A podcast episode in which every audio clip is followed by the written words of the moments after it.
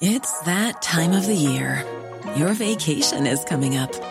You can already hear the beach waves, feel the warm breeze, relax, and think about work.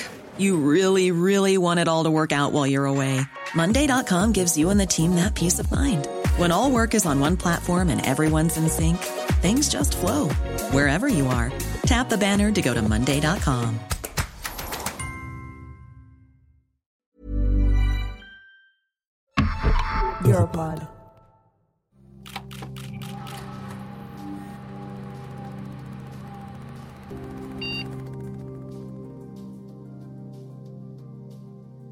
Pour moi, c'est un piège hein, aux Africains. There, there won't be peace without the development, but in order to really have a de development, we also need to improve uh, stability and, and security and peace. The EU is putting in place infrastructure to start being or become a deportation machine, focus solely on expulsion of people who are undesirable.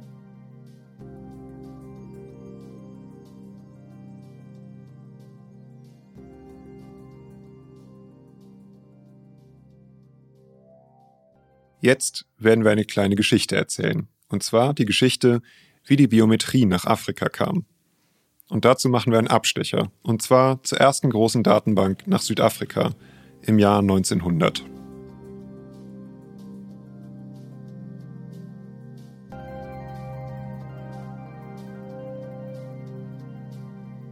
Einer, der sich damit auskennt, ist Keith Breckenridge. Er ist Professor für Geschichte an der Universität des Witwatersrand in Südafrika und sein Buch Biometric State klingt zwar vom Titel her öde, ist aber tatsächlich ziemlich interessant.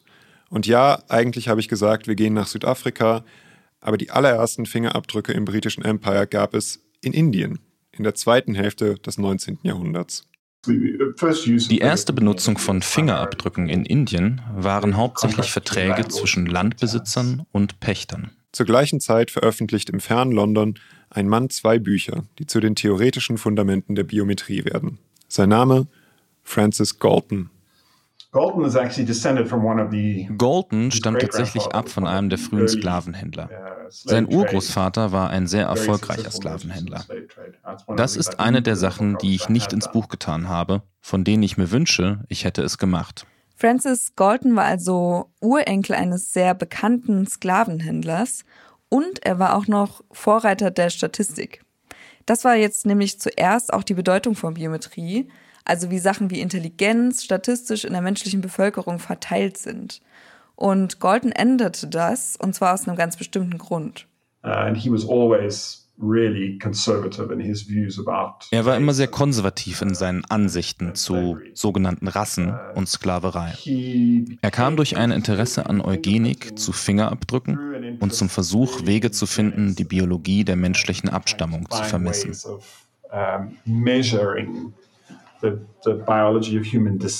Galton war ein Rassist. 1850 bis 52 reiste er im heutigen Namibia und veröffentlichte seine Notizen im Jahr darauf. Zusammengefasst von einem Historiker, er scheint besondere Arbeit aufgewendet zu haben, um das Schlimmste zu glauben und zu berichten. Und ich nehme an, das hat sich auch bei seiner Forschung zu Fingerabdrücken bemerkbar gemacht. Genau, das feste Ziel seiner Forschung, die Identität der Untertanen des Empires festzustellen. Zitat Es wäre von dauerhaft gutem Dienst für unsere tropischen Siedlungen, wo die einzelnen Mitglieder der Schwärme von dunklen und gelbhäutigen Rassen nicht mit ihrem Namen unterzeichnen können und andererseits für Europäer kaum unterscheidbar sind und, ob sie schreiben können oder nicht, insgesamt süchtig sind nach Identitätsfälschung und anderen Arten des Betrugs. Goldens System funktionierte allerdings nicht. Seine Kategorisierung der Eigenschaften von Fingerabdrücken war nicht genau genug. Das heißt, ein Fingerabdruck konnte mehreren Personen zugeordnet werden. Und diesen Fehler behob dann ein Mann namens Edward Henry. Er war ein imperialer Polizist und wurde sehr bekannt im System des britischen Empire und der britischen Polizeiarbeit. Teilweise weil er in Bengalen die Chance hatte, ein wirklich großes System, das erste benutzbare System von Fingerabdrücken aufzubauen. Er konnte also wirklich über Sachen in der Praxis reden, über die Galton nur in der Theorie reden konnte. Henry führte also ein großes Fingerabdrucksystem im damaligen Britisch-Indien ein. Ab 1897 wurden Fingerabdrücke als Identifikationsmethode in Britisch-Indien verpflichtend.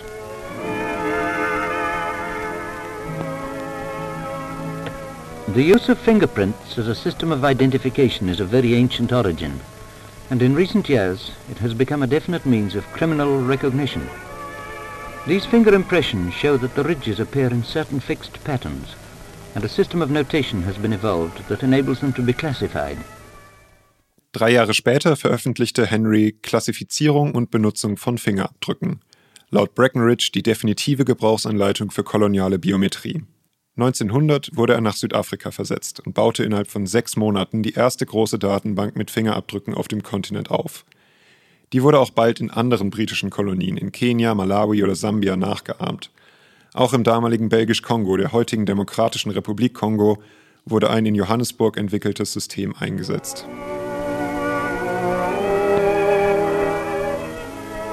Under the magnifying glass, the finest markings can be seen.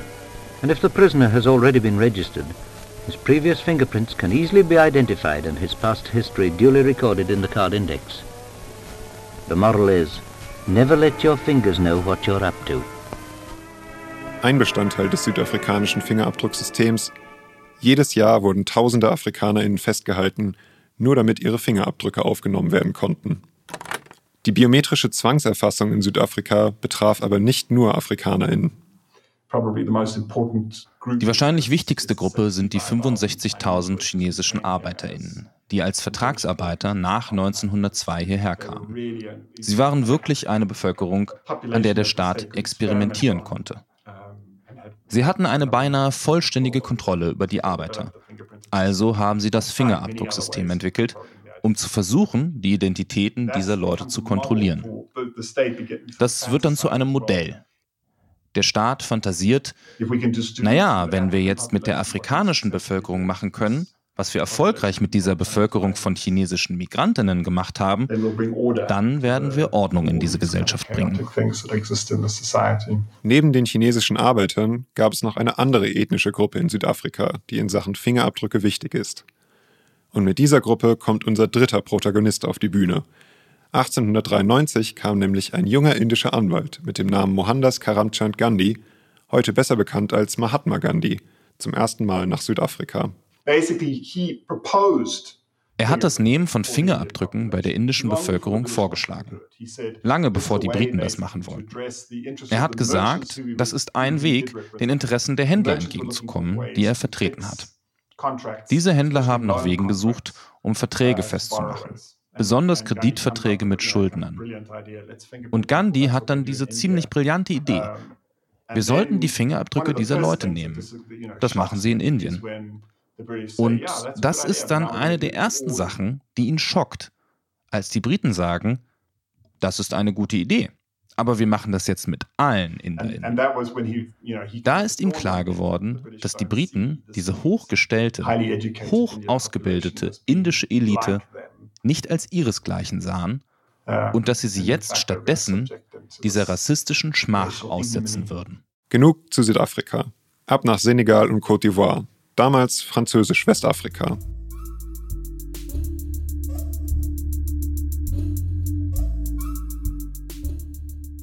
Hier war die Situation lange sehr anders. Es gab keine einheitliche Erfassung von Identitäten, nur Zertifikate für freigelassene Gefangene, Militärbüchlein für ehemalige Soldaten, für Arbeiterinnen mit bestimmten Jobs und so weiter. Und warum hat sich das geändert? Nach dem Ersten Weltkrieg gaben schlechte Ernten in Senegal vielen Senegalesinnen einen Anlass, nach Frankreich zu emigrieren. Und ab 1928 gab es dafür einen Pass für Reisen innerhalb der Kolonien und in die französische Metropole – aber ohne Fotografie oder Fingerabdrücke. Das war dann eben eine ganze Strecke weg vom gewaltigen Biometrieapparat, den die britische Kolonialverwaltung in ihren Kolonien herangezüchtet hatte. Das änderte sich nach dem Zweiten Weltkrieg, in dem afrikanische Soldaten ein wichtiger Teil der freien französischen Streitkräfte waren. A trainload of Senegalese troops bound for the front. Judging by the expressions on the faces of their womenfolk, their compassionate leave was a huge success. Destination is a military secret, but wherever it is, there's a tough break coming for the Nazis. These Senegalese play rough. Als 1946 dann eine neue Verfassung für Frankreich beschlossen wurde, wurden die afrikanischen Untertanen zu französischen Bürgerinnen mit eingeschränkten Rechten. Jetzt mussten die Kolonialbehörden zwei Gründe balancieren, aus denen Leute identifiziert werden sollten. Einerseits, um sie unter Kontrolle zu behalten, das forderten viele lokale Beamte, andererseits, um ihnen ihre jetzt zustehenden Rechte, zum Beispiel das Wahlrecht, gewähren zu können. Im Oktober 1949 wurde dann das erste Modell für einen Ausweis beschlossen. Darauf vertreten eine Beschreibung der Person, ein Foto und ein Fingerabdruck. Der Fokus der Behörden lag aber eher auf dem Foto. Und verpflichtend war der Ausweis nur für Leute, die reisen wollten und keine anderen Papiere hatten. Dabei gab es aber einige Kommunikationsschwierigkeiten. Anscheinend dachten hin und wieder selbst Kolonialbeamte, dass der Ausweis jetzt für alle verpflichtend sei. Vielleicht auch deshalb hatten 1955 schon 100.000 EinwohnerInnen Dakars einen Ausweis. Das sind ja schon mal eine Menge Leute mehr als die 60.000 Chinesinnen in Südafrika. Hatten die Leute da nichts dagegen? Nein, tatsächlich nicht. Das kann auch mit an einem weiteren Irrtum liegen. Und zwar dachten damals anscheinend viele, dass man so einen Ausweis brauchen würde, um sich zum Wählen eintragen zu lassen, was diese Leute jetzt ja konnten. Hat man aber eigentlich gar nicht gebraucht? Nee. Aber selbst die damals aktiven afrikanischen Parteien machten Werbung dafür, sich für die Wahl einen Ausweis ausstellen zu lassen. AfrikanerInnen bekamen mit den Ausweisen aber auch noch eine Menge anderer Rechte, besonders Frauen. Also ja, im damaligen Französisch-Westafrika scheint so ein Ausweis mit dem Foto und dem Fingerabdruck darauf eher ein Weg gewesen zu sein, die eigenen Rechte vom kolonialen Staat auch wirklich einzufordern, sich also Türen zu öffnen. So sieht es zumindest Frederick Cooper. Er ist Geschichtsprofessor an der New York University und hat viel zu Westafrika unter französischer Herrschaft geforscht. Viel von dem, was ich gerade eben erzählt habe, kommt aus seiner Forschung. Hier ein Ausschnitt von einem Interview mit ihm von 2010. Ich argumentiere, dass die Staatsbürgerschaft ein Konstrukt für das Machen von Ansprüchen ist, das Leute benutzen, um gewisse Dinge zu bekommen. Es ist weniger interessant zu fragen, was ist die Staatsbürgerschaft, als zu fragen, wie wird sie genutzt. Und sie wurde zuallererst für die Art von Dingen genutzt, über die ich gerade geredet habe. Soziale und wirtschaftliche Ansprüche. Die Ansprüche auf Gleichstellung, dass die Bürgerinnen dieses Großfrankreichs, die Afrikanerinnen waren, die gleichen Arten von sozialen und wirtschaftlichen Ressourcen zur Verfügung haben sollten, die gleichen Arten von Systemen für Arbeitsbeziehungen auf sie angewendet werden sollten, wie für weiße Französinnen aus Paris oder Lyon. Dazu gehört auch ein Recht, das uns wieder zurück zu unserem Thema bringt. Arbeitsmigration, auch in die französische Metropole.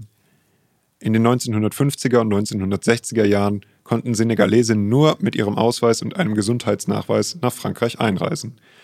Das änderte sich ab 1975, als Aufenthaltsgenehmigungen nötig wurden.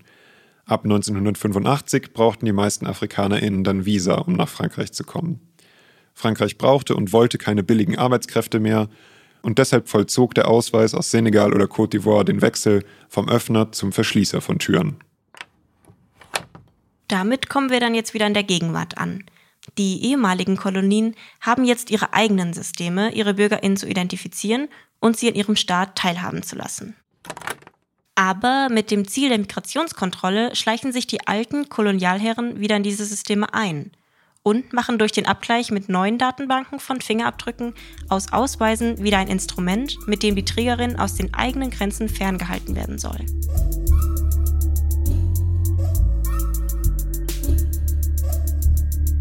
Das war die dritte Folge von Biometrie Made in Europe. Jetzt kommt erstmal eine Pause. Und in der fliegen Marie, Alex und ich nach Côte d'Ivoire. Ja, morgen um neun. Und da werden wir uns diese ganze Sache mal aus der Nähe anschauen. Und hoffentlich mit einigen Leuten sprechen und danach wird die Geschichte dann weitergehen. Biometrie Made in Europe wird produziert von Sphera. Redaktion von Marie Zinkern, Alexandra Ketterer und mir, Maximilian Henning. Übersetzung von Datier Armand Désiré Ouragan und Clara Bitschkowski. Gelesen haben Nazanin Bakshi, Johannes Ioanu, Maximilian Schneider und Lea Westermann.